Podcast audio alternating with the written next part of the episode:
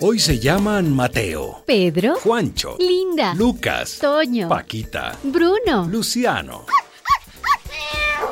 No nos referimos a niños o niñas. Así hemos empezado también a llamar a nuestras mascotas. Eso significa un paso adelante en la comprensión de su importancia y dignidad. Ojalá nosotros, los animales humanos, aprendamos de ellos su lealtad y capacidad de amor.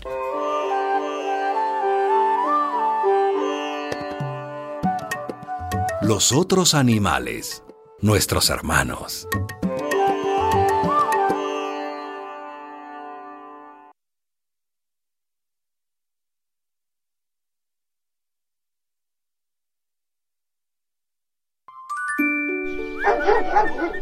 Si el alma existe como una esencia pura, noble, allí tiene que estar detrás de las pupilas cálidas del perro.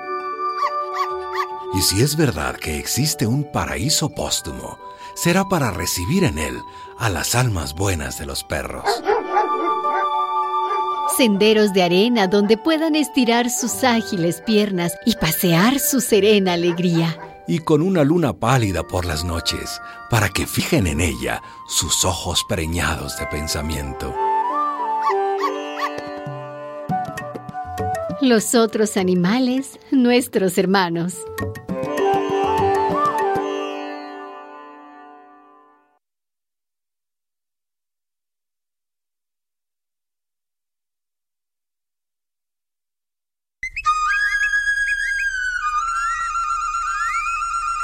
Parece que los humanos, animales de huesos pesados, de cuerpos torpes, no perdonamos a las aves la belleza de su plumaje, la alegría de sus vuelos, la sinfonía de sus cantos. Deberíamos ser generosos con aquellos que nos anuncian el milagro de la mañana.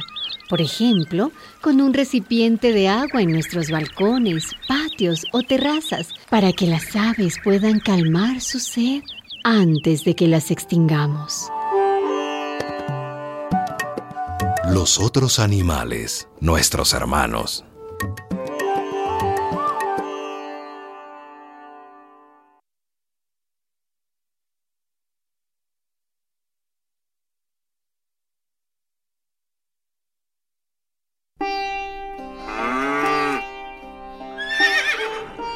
La estatura ética de los pueblos y de las personas se mide por la forma como tratan a los animales. Eso decía Mahatma Gandhi. Los animales viven en un infierno en el que nosotros, los humanos, somos sus demonios. Eso decía Arthur Schopenhauer.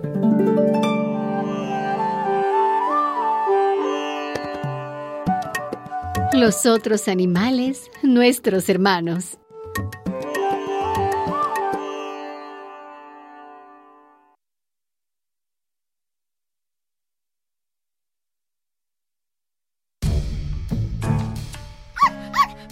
Lo más parecido que yo conozco a la bondad y al amor incondicional es un perro. Y hay gente capaz de hacerles daño.